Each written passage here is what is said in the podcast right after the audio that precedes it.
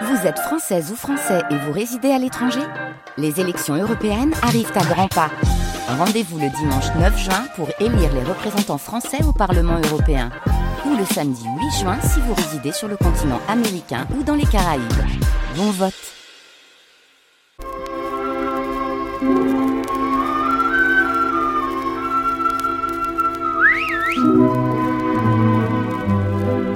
Je vais vous raconter arrivé sous un ciel où l'été arrive à.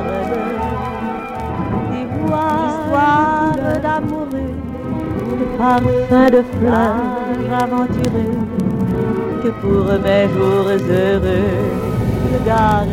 à vous. 1913, 13, 13, 13. Il n'y avait qu'une chose, une certaine insouciance.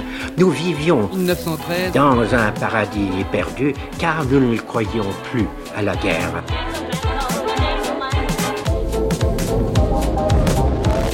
L'été 1913. Mathieu Garrigou-Lagrange, Manouchak Fachaï.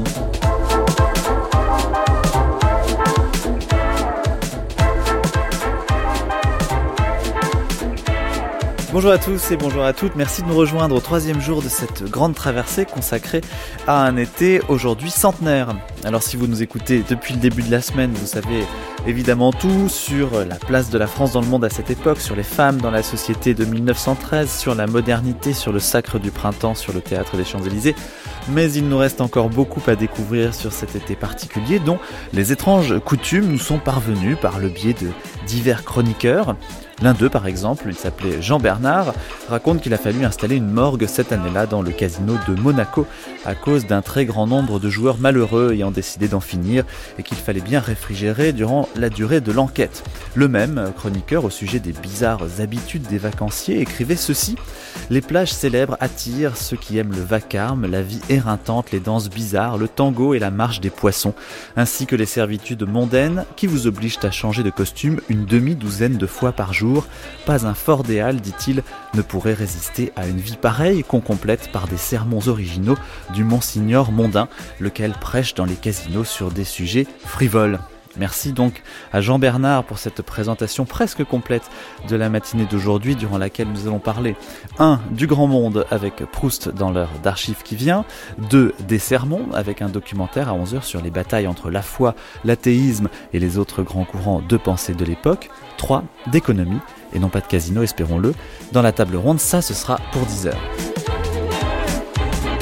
Mais avant tout, voilà donc la séquence d'archives. Elle raconte aujourd'hui la parution cette année-là du livre Du côté de chez Swann, premier tome d'À la recherche du temps perdu de Proust. Vous allez entendre évoquer ce moment en particulier pour l'écrivain, l'exégèse qui a été faite de son œuvre par la suite, et puis nous écouterons également des témoignages sur Proust lui-même. Alors pour accompagner au mieux ces archives, l'un des grands spécialistes de Proust, Antoine Compagnon, a bien voulu euh, remettre pour nous cette année 1913 en perspective, et c'est donc avec un panorama de cette année pour Proust que commence notre émission.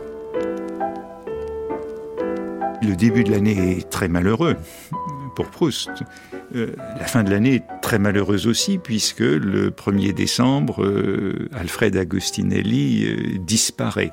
Alors on peut rappeler Et qui est Alfred Agostinelli. Alfred Agostinelli, c'était son, son chauffeur de taxi hein, de Cabourg, avec qui il avait fait des excursions dans les environs qui était revenu vers lui au début de 1913 et qu'il avait accueilli comme secrétaire, euh, bien qu'il n'en eût pas les qualifications. Il était jeune, il avait 24, 24 euh, ans, 25 ans. et qui était installé chez lui, donc avec sa compagne. Tout ça est assez mystérieux, nous ne savons pas grand-chose de cette euh, passion, de ce qui s'est déroulé dans les murs de cet appartement au cours de l'année de 1913, qui est donc une année compliquée pour Proust. En tout cas, cet Agostinelli disparaît et mourra euh, en mai 14 d'un accident d'avion alors qu'il apprend à piloter. Mais ce qui est frappant pour moi, c'est la coïncidence parfaite entre ce départ d'Agostinelli et donc ce malheur et la publication du roman, c'est-à-dire le triomphe, puisque c'est ce que Proust voulait de toute sa vie, publier ce roman depuis qu'il a 20 ans, depuis toujours, il veut être écrivain. Euh, il a essayé Jean Santeuil, euh, il est à ce roman depuis 1908. Enfin, le premier volume est publié, il est en vente à la moitié de novembre. Et au moment du triomphe, euh, intervient cette catastrophe. Cette coïncidence est quand même terriblement frappante et produit l'inflexion du roman, puisque c'est un, un autre roman que Proust euh, écrira très vite, euh, dès la mort d'Agostinelli, introduisant Albertine. Qui est donc euh, inspiré en partie. En partie. De, mais, mais disons que ce thème de la prisonnière et de la fugitive n'existait pas avant le 1er décembre 1914, même s'il y avait des inflexions possibles de la suite du roman. Mais je crois qu'il faut tenir compte du fait que l'inflexion du roman, elle est aussi liée à la publication du premier volume. Il n'est pas concevable que la publication n'ait pas d'effet sur la suite, hein, chez un écrivain, chez tout écrivain. Le fait justement de se voir publié, d'avoir ce livre qui circule, cela produit nécessairement des transformations et des, une, métamorphose de la personne. Et donc, euh, euh je ne peux pas imaginer que même sans cette catastrophe, la suite euh, n'eût pas été modifiée. Portraits et souvenirs par Marie Chekevitch. Une émission de Roger Pilaudin. Lecteur René Farabé. Première archive donc avec Marie Shekevich, c'était la fille d'un riche collectionneur d'art russe, elle a fréquenté de nombreux salons avant de fonder le sien, qui comptait notamment parmi ses membres réguliers Jean Cocteau, Reynaldo Hahn et Anna de Noailles. Nous l'entendons ici dans l'émission Portrait Souvenir du 11 septembre 1960. Madame Shekevich, le livre de Marcel Proust du côté de chez Swann devait finalement paraître au mois de novembre de 1913. Et... Un compte d'auteur chez Grasset. Et l'on sait que Marcel Proust s'occupait très activement de sa propre publicité, mais aussi des amis à lui comme Lucien Daudet, comme Maurice Rostand, comme Cocteau, comme Jacques-Émile Blanche, l'aidaient et firent des articles très enthousiastes. Oui. Et c'est alors que vous êtes intervenu pour demander à Monsieur Adrien Hébrard une interview de Marcel Proust pour Le Temps. Oui. Le temps n'avait pas l'habitude de faire paraître des interviews d'auteurs qui n'avaient pas encore produit des œuvres importantes. Oui. Et en plus de ça, j'avais obtenu que des extraits du côté de chez Swann paraissent avant la publication du livre. Ce qui aussi était très exceptionnel. C'était, ça ne s'était jamais fait. Qui fut chargé de cet entretien avec Marcel Proust pour le temps? Eh bien, M. Ebra a choisi un de ses rédacteurs, Joseph Élie Bois, qui plus tard devint le directeur du Petit Parisien. Cet entretien sont d'autant plus remarquable qu'il a été presque entièrement rédigé par Marcel Proust lui-même. Il parut dans le temps le 12 novembre 1913. Et Joseph Élie Bois était de ceux qui ont tout de suite compris l'intérêt principal du livre il n'a pas hésité à en proclamer l'originalité et la grande valeur, c'est-à-dire qu'ayant passé presque tout l'après-midi avec Marcel Proust, quand il est rentré chez lui, il a lu jusqu'au matin toute son œuvre. Marcel lui avait prêté un volume, il l'a lu et il a été absolument enthousiasmé. Il ne savait pas du tout que c'était le commencement d'une vaste fresque.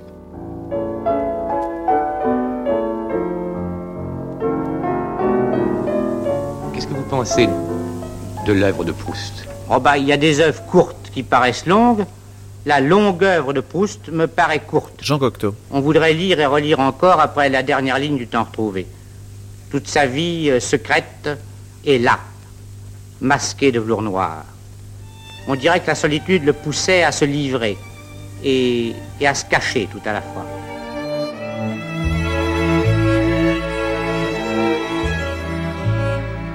Antoine Compagnon, qui est Marcel Proust en 1913 euh, dans les milieux littéraires et dans sa vie? En 1913, euh, au début de l'année, c'est un très mauvais début d'année pour Proust. Hein. Il, on vient de refuser euh, son œuvre euh, du côté de chez Swann, euh, à la fois chez l'éditeur Fasquelle et à, la NRF. Hein.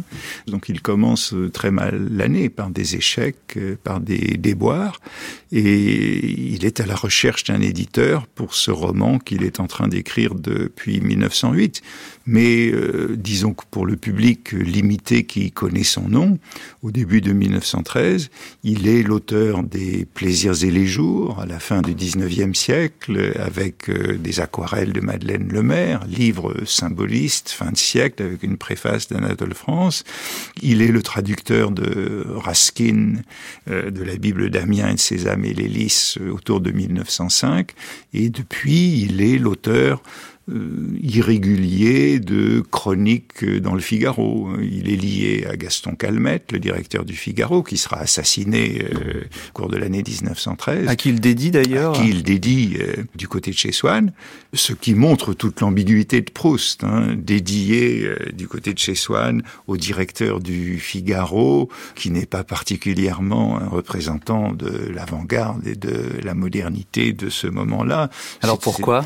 Il lui doit beaucoup puisque au cours de, depuis euh, le, début du siècle, Gaston Calmette lui est fidèle et euh, publie euh, de temps en temps, quand Proust lui donne un article, c'est publié en première page du Figaro, hein, ces extraits de Du côté de chez Swann. au début de 1913, donc, bon, on attend pas grand-chose de Proust dans le public euh, lettré parisien. On attend même si peu que à la NRF euh, on regarde ça de très loin. Lorsque le manuscrit euh, est envoyé en novembre 1912, Gide dira plus tard, hein, début 1914, lorsqu'il aura lu du côté de chez Swann que c'était la plus grande erreur de la NRF que de l'avoir refusé, mais ils l'ont refusé en novembre 1912 en pensant que c'était pas pour eux, que Proust était un snob, qu'il était plutôt du côté verdurin, que du, il était rive droite plutôt que rive gauche, il était euh, académique euh, plutôt que comment dire que moderne, moderniste, classique moderne au sens de la NRF. Alors précisément, il a soumis ce manuscrit à la NRF en 1912 et pourtant il continue à travailler durant l'année 1913 à des corrections parfois importantes sur le manuscrit du côté de chez Swann. Oui, au début de 1913, il, bon, il est toujours en quête d'un éditeur. Euh, bon, il a encore un nouveau refus au début de 1913 chez Hollendorf, donc trois refus de suite chez les éditeurs euh, bon, parisiens, éditeurs littéraires. Ça le touche énormément? Comment cela ne le toucherait-il pas?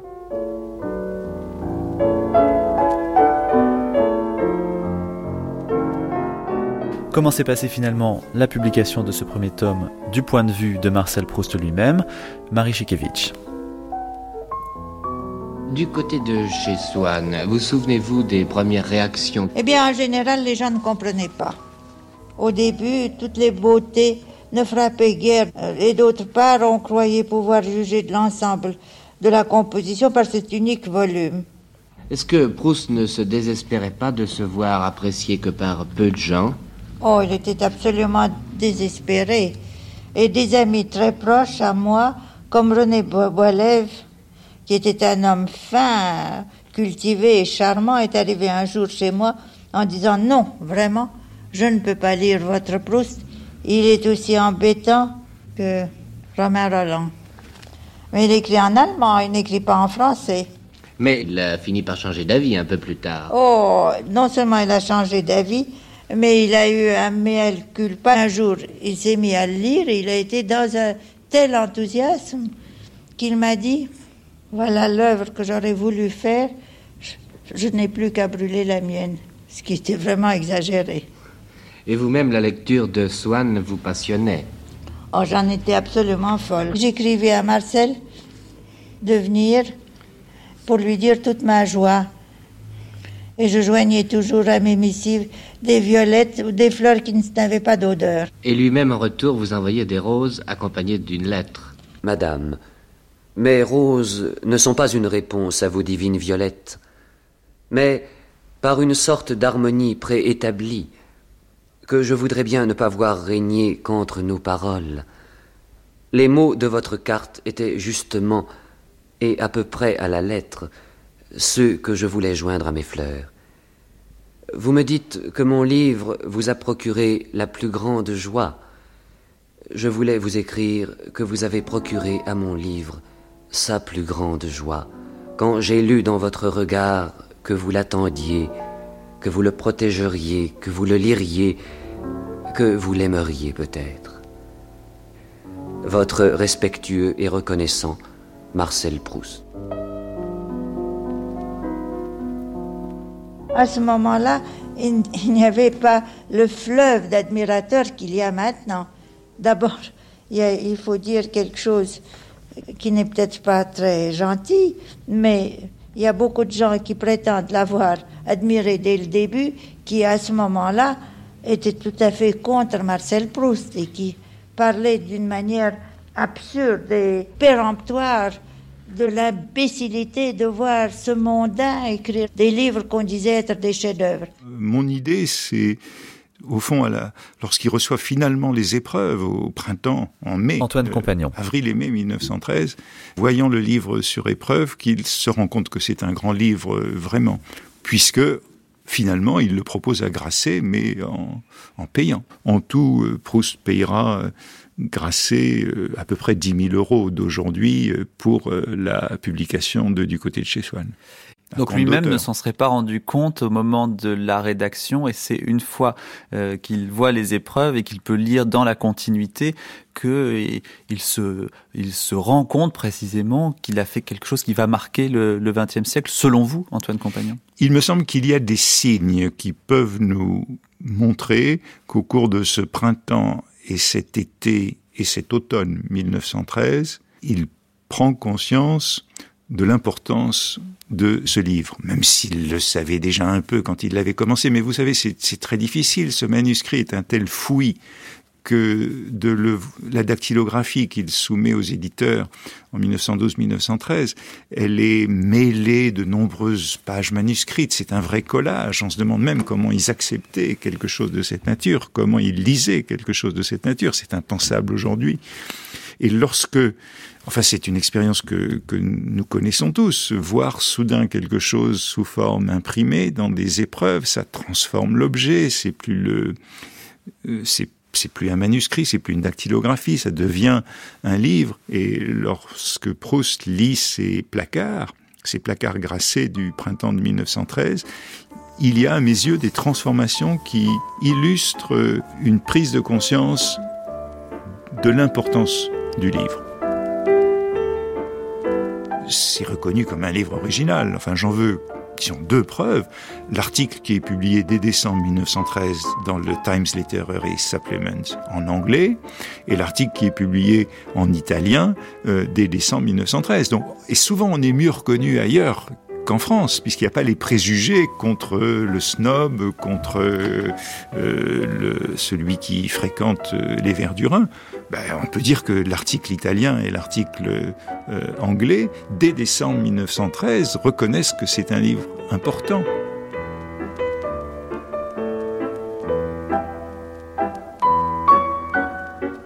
Une fois paru, ce livre va commencer à distiller son mystérieux effet dans les milieux littéraires et son aura se diffuser au grand public au fur et à mesure des années. Après la guerre, on lira Proust avec avidité pour se rappeler aussi ce temps de la belle époque qui semblait, après les massacres des tranchées, d'autant plus enviable. Rapidement, la statue de Proust va s'ériger et on se mettra à disséquer son œuvre, comme le fait ici l'écrivain André Mauroy le 23 février 1948. Poursuivant la remarquable série de ses cours sur Marcel Proust donnés à l'Université des Annales, M. André Mauroy, au cours de sa seconde conférence, a entrepris de démontrer la genèse de l'œuvre de Marcel Proust. L'esprit clair et lucide de M. André Mauroy, sa si complète compréhension d'une des sommes les plus considérables du roman français, permettent à ses auditeurs de suivre le lent processus de la pensée de l'auteur de la recherche du temps perdu. Ces textes, dont vous n'entendez ici que des fragments, et qui doivent être publiés dès le mois prochain dans Conférencia, situent l'œuvre de Marcel Proust à sa véritable place, une des premières dans notre littérature, par la nouveauté des procédés qu'il sut employer. Mesdames, Mesdemoiselles, Messieurs,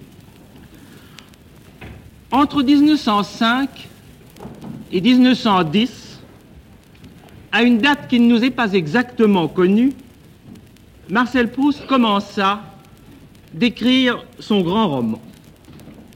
Il se sentait très malade. Vivrait-il assez longtemps pour faire son œuvre? Il savait que son cerveau était un riche bassin minier où il y avait une étendue immense et fort diverse de gisements précieux, mais aurait-il le temps de les exploiter? Le livre qu'il avait à écrire allait être long. Il lui faudrait beaucoup de nuits, peut-être cent, peut-être mille. Ce serait un livre aussi long que les mille et une nuits, mais tout autre. Il aurait besoin, pour l'écrire, d'une constance et d'un courage infini. J'avais vécu, dit-il, dans la paresse, dans la dissipation et dans les plaisirs, dans la maladie, les soins, les manies, et j'entreprenais mon travail à la veille de mourir sans rien savoir de mon métier. Il a dit quelque part que la paresse l'avait sauvé de la facilité et la maladie de la paresse. C'est exact. Sans sa dissipation première, il aurait écrit trop tôt des œuvres trop peu mijotées, trop faciles, et sans les mots qui, devenant plus graves, le contraignirent à rester chez lui et lui permirent de faire accepter par tous un mode de vie si singulier, il n'aurait peut-être pas pu se ménager la longue solitude sans laquelle aucune grande œuvre ne peut naître. Vers cette époque, ses lettres deviennent plus rares. Il continue de voir ses amis d'éclipse en éclipse, mais il sait désormais que les êtres qui ont la possibilité de faire une œuvre ont aussi le devoir de vivre pour eux-mêmes et que l'amitié est une dispense de ce devoir, une abdication de soi. La conversation même, qui est le mode d'expression de l'amitié, est une divagation superficielle qui le plus souvent ne lui donne rien à acquérir. Il devient l'étrange humain qui, en attendant que la mort le délivre, vit les volets clos, ne sait rien du monde, reste immobile comme un hibou, et comme celui-ci, ne voit un peu clair que dans les ténèbres. J'écris au galop, dira-t-il, j'ai tant de choses à dire, car depuis des années, alors que ses amis le croyaient oisif, il engrangeait sa moisson.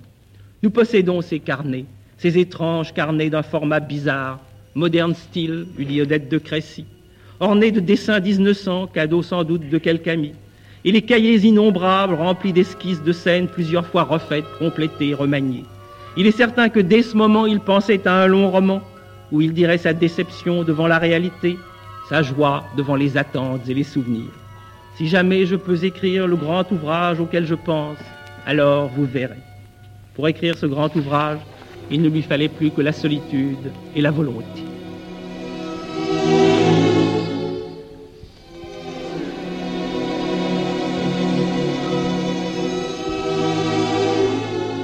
Une conférence qui date de 1946, donc il y a le thème du temps dont on va parler, mais euh, à partir de quel moment on a commencé à considérer euh, que À la recherche du temps perdu était une œuvre si importante qu'il fallait euh, faire des conférences, faire de l'exégèse à, quel moment est-ce que ça a pris vraiment la dimension mythique qu'on connaît aujourd'hui? Je crois tout de suite. Tout de suite, il y a beaucoup de jeunes gens, il y a une génération de jeunes qui a était immédiatement marqué par, du côté de chez Swann, à sa publication. On peut en citer quelques-uns. Jean Cocteau, Paul Morand, qui ont rencontré Proust euh, au cours de la guerre, hein, et qui, Cocteau le connaissait avant, mais qui se sont liés à Proust euh, au cours de la guerre. Euh, la Cretel, et puis il y a toute une génération de jeunes auteurs juifs. André Spire, Léon Georges Kataoui, Jean-Richard Bloch. André Mauroy n'en était pas. Hein. André Mauroy, je ne pense Enfin, je ne sais pas quand il a lu Proust, mais je ne pense pas qu'il l'ait lu tout de suite. Hein. André Mauroy a épousé Simone de Caillavé dans les années 20, qui était donc qui est un personnage proustien puisqu'elle est le modèle de, de la fille de Gilberte et de Saint-Loup. Et je crois que c'est et sa biographie de, de, de Proust est publiée après la Seconde Guerre mondiale, dans les années 50. Proust devient un écrivain vraiment moderne. Moi, j'ai souvent eu tendance à associer ça à la disparition des témoins. Parce que Proust, il y a tous ces gens qui ont publié leurs souvenirs, euh, leurs lettres, euh, jusque dans les années 50. Et ça a rattaché Proust à, à une certaine classe sociale, à une certaine euh, lecture biographique. Et c'est seulement assez tard qu'il s'est émancipé de cette emprise de la biographie et du milieu.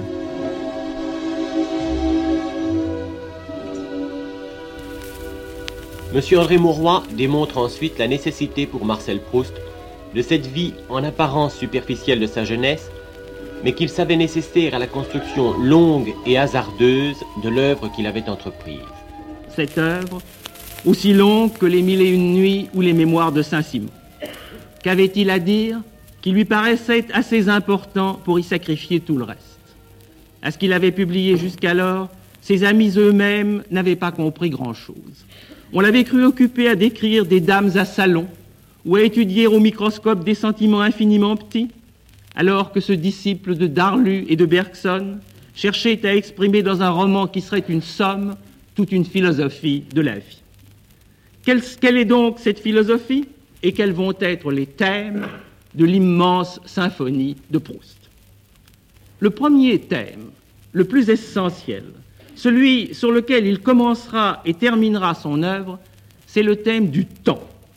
Proust est obsédé par la fuite du temps, par la fuite des instants, par le perpétuel écoulement de tout ce qui nous entoure, par la transformation qu'apporte le temps dans nos corps et dans nos pensées. Tous les êtres humains, qu'ils l'acceptent ou non, sont plongés dans le temps et emportés par le courant des jours. Toute leur vie est une lutte contre le temps. Ils voudraient s'attacher à un amour, à une amitié, mais ces sentiments ne surnagent qu'avec des êtres qui eux-mêmes se désagrègent et sombrent, soit qu'ils meurent, soit qu'ils glissent hors de notre vie, soit que nous-mêmes nous changions. L'oubli des profondeurs monte lentement autour des plus beaux et des plus chers souvenirs. Et l'heure viendra où, rencontrant une grosse dame qui nous sourira, nous chercherons en vain dans ses traits un nom que nous ne trouverons plus, jusqu'au moment où elle se nommera et où nous reconnaîtrons en elle la jeune fille que nous avons le plus aimée.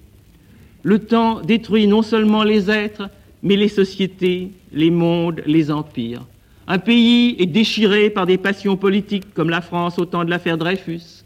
Des amis se brouillent, des familles se divisent. Chacun croit ses passions absolues, éternelles, mais le courant implacable du temps emporte vainqueurs et vaincus et tous se retrouvent vieillis, proches de la mort, apaisés par la faiblesse, autour de leur passion refroidie et d'une lave durcie, inoffensive. Et les, et les maisons, les avenues, les routes sont fugitives, hélas, comme les années. C'est en vain que nous retournons aux lieux que nous avons aimés. Nous ne les reverrons jamais, parce qu'ils sont situés non dans l'espace, mais dans le temps, et que l'homme qui les cherchera ne sera plus l'enfant ou l'adolescent qui les paraît de son ardeur. Antoine Compagnon, le temps c'est donc la grande affaire de Proust. Il s'agit d'un temps psychologique qui semble à la mode en 1913. Euh, c'est aussi le temps de Bergson, ou en tout cas une manière de réfléchir le temps qui peut faire penser à celle de Bergson. Pourquoi, à votre sens, 1913 est-elle euh, une année où on s'intéresse tant à cette problématique? Du temps de la mémoire. Hein, c'est le temps et la mémoire. On peut certainement l'associer à un certain nombre de, découvertes euh, de, la physique contemporaine. Hein, et Proust n'est pas sans faire référence aux théories de la relativité. Hein. Proust est un grand lecteur de la presse et des revues. Il n'est donc pas du tout euh, ignorant de ce qui se passe dans un certain nombre de disciplines. Alors on sait, bon, il y, a, Einstein, il y y a Freud, Proust, même s'il n'a pas lu directement Freud, c'est ce qu'il en est dans ces différents domaines de la recherche contemporaine. Et il y a donc euh, un intérêt pour euh, le temps tel qu'on l'analyse dans un certain nombre de disciplines voisines. Il y a le temps, il y a aussi le passage d'une description du réel à une description de ce qui serait un monde intérieur. Est-ce que ça également, en littérature, ça vous paraît un symptôme de cette époque, de ce moment? Absolument, c'est ce qui pourrait faire coïncider Proust avec cet autre grand livre de la même année, euh, celui d'Alain Fournier, Le Grand Môle. Bon, c'était euh, le livre que défendait Jacques Rivière. Et puis, c'est ce qui lui a permis de reconnaître le livre de Proust aussitôt qu'il a été publié.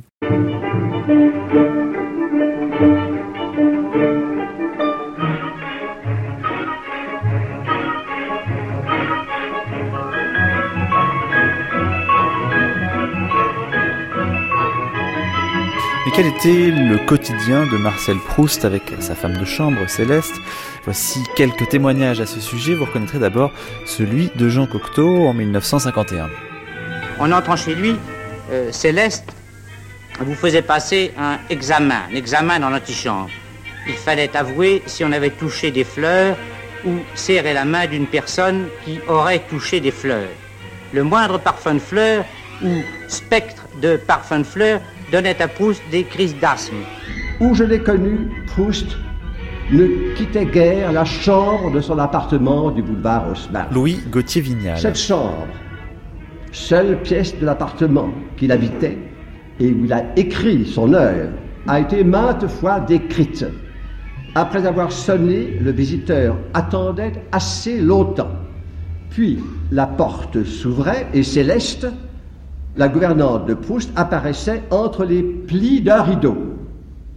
À cette époque, les appartements étaient garnis de tentures, de rideaux, de tapis, comme ils ne le sont plus de nos jours. Je crois que chez Proust, il y en avait encore plus qu'ailleurs.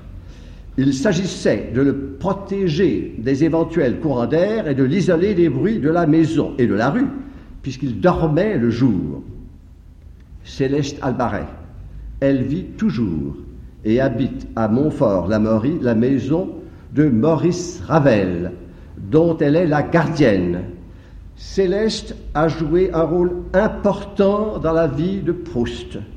Intelligente, discrète, dévouée, elle s'était attachée à l'écrivain dont elle savait la valeur et dont elle appréciait la bonté. Elle l'a aidé a supporté sa misérable existence de malade et lui a permis de mener à bien son œuvre. À ce moment-là, il construisait son livre. Il travailla beaucoup. Il me mit au courant de beaucoup de choses. Et je fus toujours attirée par cet attrait charmant qu'il avait, cette délicatesse, cette sensibilité qu'il avait pour toutes choses. Et on avait à chaque instant une espèce de vision qu'il devinait votre pensée et savait vous dire tour à tour qui vous faisait plaisir. Céleste Albaré euh, a été au service de Proust à partir justement de ces années-là, 1913-1914. À partir de 1913, oui. Euh, rétrospectivement, elle est devenue importante parce qu'elle a beaucoup parlé de Proust, mais est-ce qu'elle était importante euh, réellement?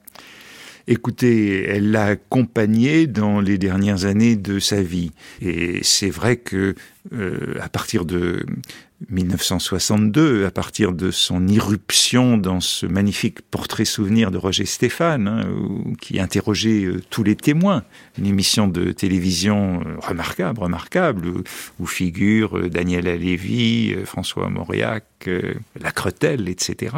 Céleste Albaré a tiré la couverture à elle en racontant en larmes les derniers moments de Proust, la mort de Proust. Et ça Elle était un petit peu comédienne. Elle était un peu comédienne et ça lui a donné une grande célébrité. À la suite de, cette émission, elle a publié euh, ses mémoires et donc elle est devenue un personnage important dans la transmission de Proust. Elle, est intervenue, elle a épousé Odilon Albaré, qui est donc le chauffeur de taxi de Proust, au printemps de 1913 précisément. Et lors de la publication de Swann en novembre 1913, c'est elle qui a porter les colis, les exemplaires d'auteurs de, du côté de chez Swann euh, dans Paris. Donc elle a servi de coursière. Et elle est entrée au service de Proust au moment de la mobilisation de son valet de chambre, donc euh, en août 14. Euh, C'est à ce moment-là qu'elle a remplacé, qu'elle est devenue irremplaçable. Marcel Proust vivait complètement allongé, presque tout le temps, et ne se levait que pour sortir quand il sortait. Pour faire des visites à toutes ces relations qu'il avait fort nombreuses et qu'il attendait toujours avec beaucoup d'empressement et beaucoup de tout ce qui pouvait lui faire plaisir, on l'entourait. Et alors à ce moment-là, je m'occupais de sa chambre et de livres et des papiers, car hors de ces moments-là, on ne pouvait pas s'occuper de sa chambre. Il ne permettait pas qu'on s'en occupât. Et alors quand il rentrait de ses visites ou qu'il était chez lui, restait allongé et travaillait toujours à son lit avec une petite euh, table de chevet chargée de ses notes et de ses livres et un petit plateau qui lui servait son petit déjeuner car il mangeait très peu et prenait très peu de choses dans la journée. Je pense que sa maladie le rendait très sensible aux odeurs et qu'il devait les proscrire avec soin. Marcel Proust ne supportait aucune espèce d'odeur, ni aucun parfum, ni soit des parfums, ni des fleurs. Il voulait absolument ni gaz, ni aucune chose qui émane quoi que ce soit d'odeur dans la maison. Et c'est pour ça que nous vivions même sans, sans faire la cuisine à la maison ni rien, pour que dans l'appartement, il ne reste aucune odeur de quoi que ce soit. Même le chauffage central était isolé de son appartement par des enveloppements qui isolaient absolument l'odeur du calorifère pour qu'il n'en reçoive jamais l'odeur.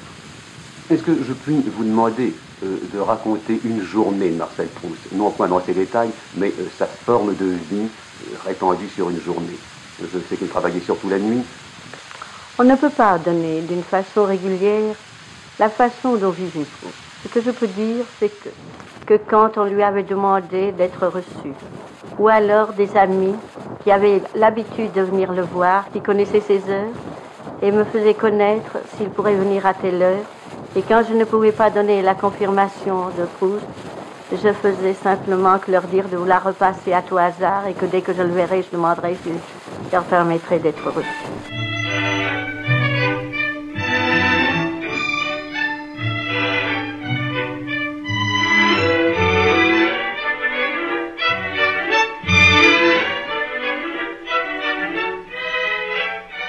Le metteur en scène Pierre Bertin au cours de l'émission Dimanche dans un fauteuil le 1er janvier 1964.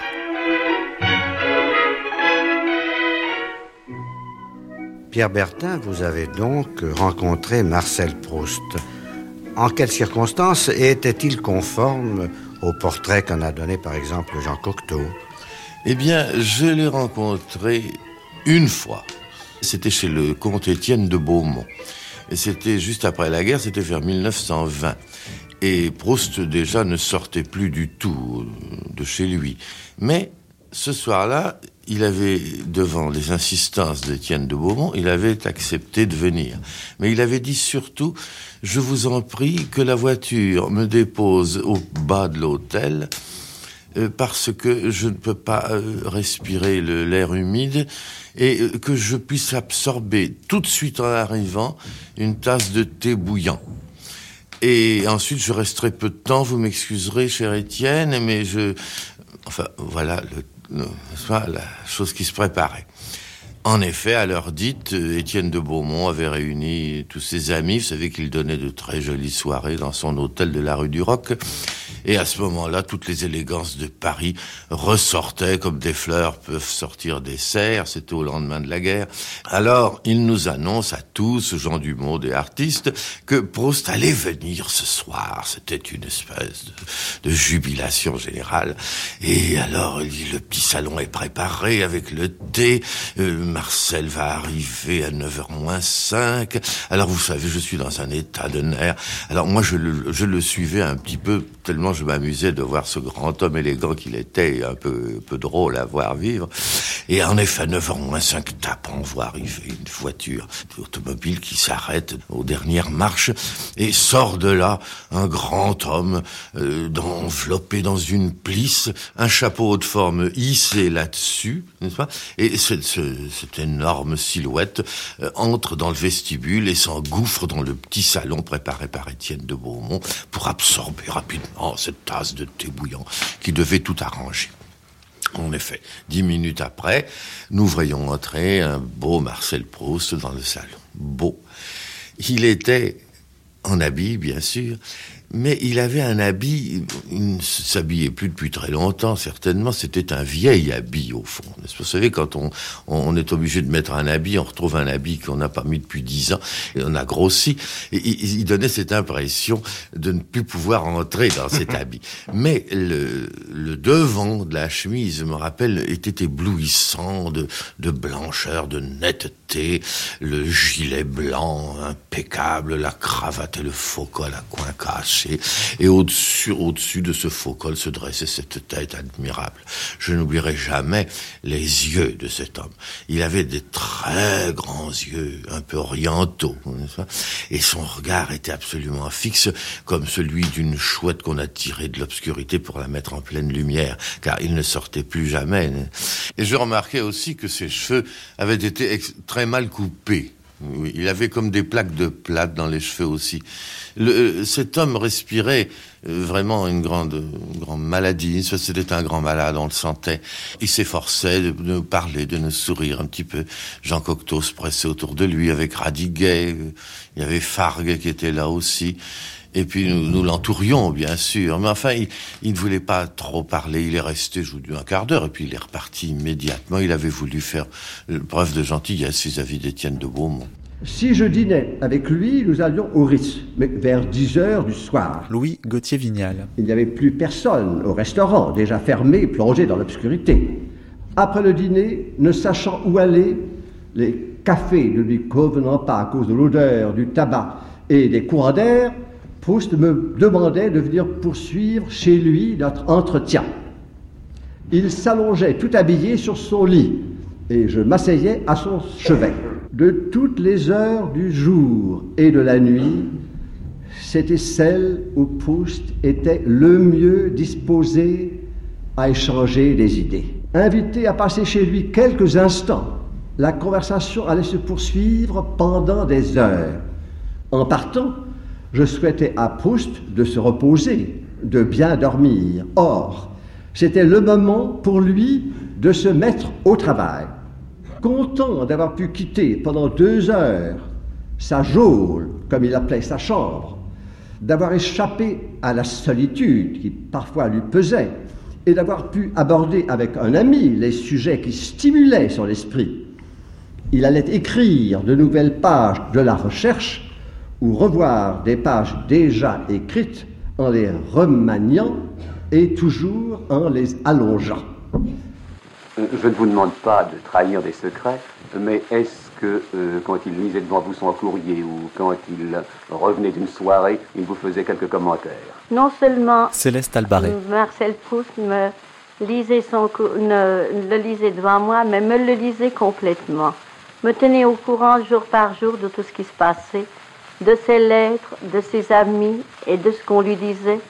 Et même il s'amusait quelquefois des réflexions qu'on lui faisait sur moi, car quelquefois il y avait des personnes qui trouvaient que j'étais devenue trop importante dans sa vie, tant il m'avait accordé de conversations avec ses amis où il disait que j'étais vraiment indispensable pour son travail et pour tout. Et du reste, il m'a fait très souvent le compliment, je m'excuse d'être ici, si orgueilleuse de ça, mais j'en suis très fière que vraiment il me devait tout, car s'il avait fait son livre, c'était grâce à moi qui avait resté toute la vie sans me coucher pour l'assister dans son travail. Et alors de ce fait, il me lisait toutes ses lettres, il me mettait tout au courant, car j'étais obligée de correspondre avec le dehors pour lui-même et en quelque sorte de suivre ce qu'il désirait au plus près, puisque c'était mon désir également de faire tout ce qu'il désirait au mieux.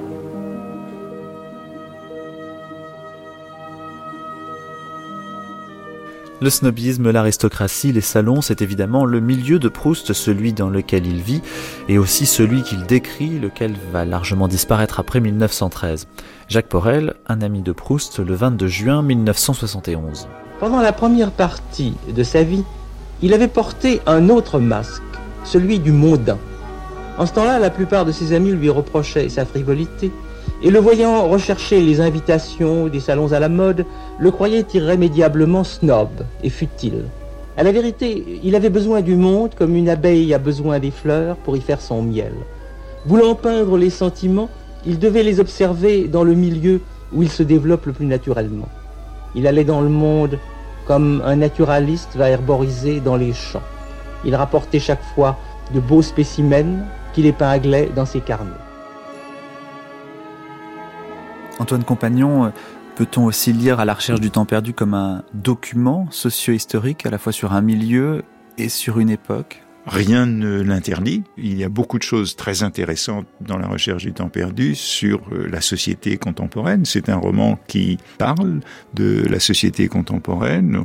On y retrouve euh, tout ce qui concerne des moments cruciaux de l'histoire de la France, euh, depuis l'affaire Dreyfus euh, jusqu'à la guerre de 14, en passant par des renversements euh, de la société qui concernent les classes sociales, qui concernent beaucoup, beaucoup de choses à en tirer, analyser à partir de l'œuvre de Proust sur le statut des Juifs dans la société française depuis les années 1870 jusqu'aux années 20 sur la fin peut-être d'une euh, certaine qualité de civilisation. Puis aussi euh, l'idée euh, que c'est la, la, fin d'une aristocratie qui, qui va tendre à disparaître dans ses comportements. Oui, il y a toujours des choses qui se terminent. Hein. Autre spécimen, le snobisme des guermantes eux-mêmes, qui sont si sûrs de leur position mondaine qu'ils confondent toute l'humanité dans une égale bienveillance, André issue d'un égal mépris, qui attache peu d'importance aux relations aristocratiques parce qu'ils les ont toutes, qui juge sévèrement le désir de fréquenter la haute société, mais qui pourtant éprouvent encore un étrange et presque imperceptible bonheur à recevoir des altesses et à parler de leurs alliances royales. Et enfin, au sommet de l'échelle des valeurs mondaines, perchent les altesses royales, comme la princesse de Parme, la princesse de Luxembourg, qui veulent être aimables, mais le sont de si haut et avec tant de condescendance qu'elles semblent avoir grand-peine à distinguer un être humain d'un animal, et que l'une d'elles, voulant montrer sa grande bienveillance, tente un pain de seigle à la grand-mère du narrateur, comme les visiteurs le peuvent offrir à la biche du jardin d'acclimatation. Euh, c'est la fin des rentiers, euh, c'est la fin des aristocrates. Proust était un rentier comme Flaubert. Hein. Il n'a jamais travaillé de sa vie. Euh, c'est vrai qu'il est mort jeune, mais il, a vécu sur l'héritage de ses parents, et puis cet héritage a été dilapidé par la guerre. Donc, comme tous les rentiers, il est devenu pauvre après la guerre, vivait dans un petit appartement durant ces dernières années. oui, c'est la fin des rentiers et la fin d'une aristocratie terrienne qui pouvait vivre de ses rentes. Proust, comme Shakespeare, a été jusqu'au fond de la douleur humaine. Mais comme Shakespeare, il l'a surmonté par l'humour, et comme Shakespeare, il a retrouvé, avec le temps, la sérénité. La recherche du temps perdu se termine un peu comme la tempête de Shakespeare. Le jeu est fini, l'enchanteur a livré son secret, le voici qui remet dans leur boîte ses marionnettes qu'il nous a montrées une dernière fois, toutes givrées, au bal du prince de Guermantes. Le voici qui nous dit, comme Prospero, nous sommes faits de la même étoffe que les songes, et notre petite vie est bouclée par le sommeil. Les Guermantes et les Verdurins s'évanouissent en fumée, la sonnette de Swann, fraîche, criarde, ferrugineuse, teinte une dernière fois la petite porte du jardin, et tandis que s'achèvent les dernières phrases sur le temps, l'on croit entendre, dans les arbres que baigne la lune, très loin, à peine perceptible, le rire de Marcel, ce rire de collégien qui pouffe derrière sa main fermée, ce rire adouci, devenu le rire d'un très vieil enfant, auquel la vie a enseigné avec la douleur, la tendresse humaine et la pitié.